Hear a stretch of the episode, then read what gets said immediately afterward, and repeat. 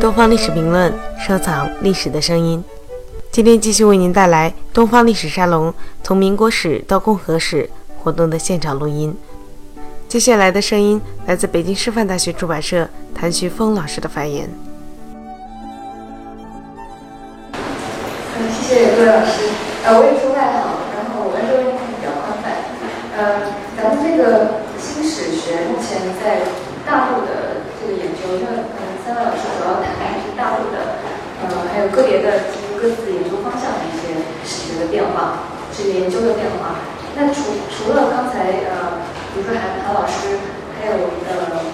咱们咱们这个金金老师提到的几点之外，还有没有其他的一些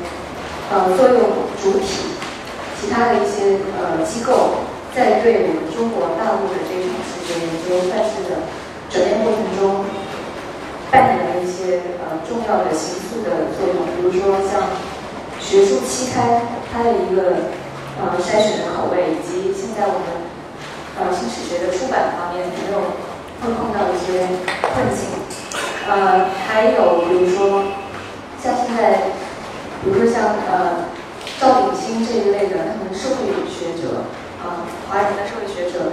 呃，然后他们所在海外进行的一些研究范呃研究范式的一种准备，呃，会不会对咱们的这个可能以史学为背景的这种新史学研究也会带来一些新的影响？好，谢谢。这个从出版的角度来说吧，就是可能你可能对这个对我们这套书不是特别了解，因为我这现在已经出了十本，这本书当中其实有，如果加上那个这今年没有放在那个新史学里面那个红语的啊，罗威廉的红语啊，其实我们的新史学是比较开放性比较高的，因为这里面有两本书是中央研究院的院士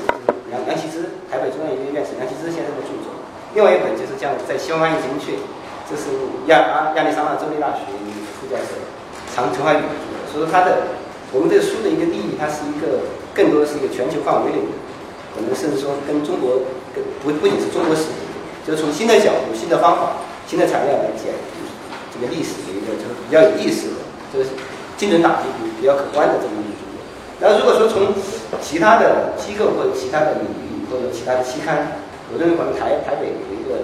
当一个同人刊物也是叫新史学，它是中央研究院，当时王焕生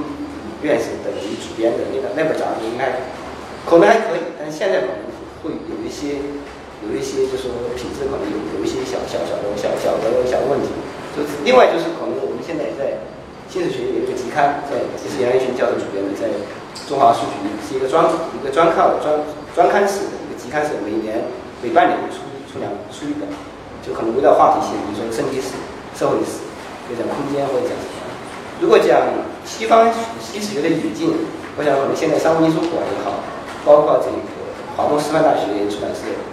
他们有一套这个新文化史经典译丛，也是做的不错的。所以，那另另外的就是零零散散，你要说一个机构的话，可能我想大家都是每个机没有任何一个机构在主力在提倡新史学。他可能是很多还是每个机构的老师，有的人去选择面不太一样。那如果说真的要有专门讲新史学的，那可能就是韩刚老师所在的华东师大这个历史系，他们可能更多的对冷战史啊、对国史的研究这一块，是一个非常集中的一个在在做的一个研究。包括上海交通大学，他们也有一些相关的新史学的一个研究的一个团队。可能其他的就比较分散。好。今天那个，因为时间确实有点长，长一点，我就抱歉，我就想请允许我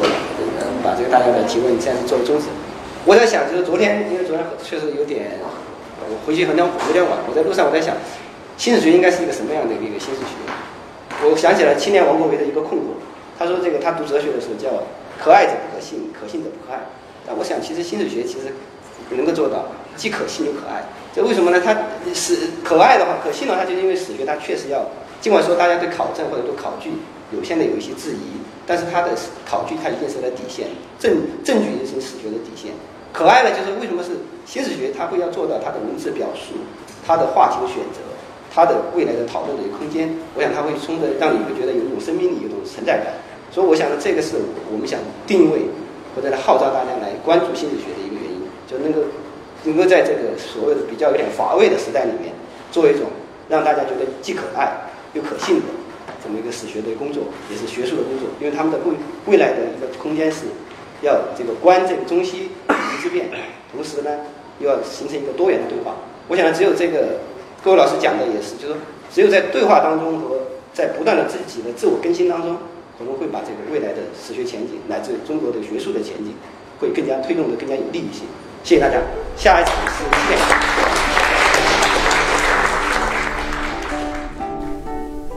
更多历史声音，敬请关注《东方历史评论》官方网站。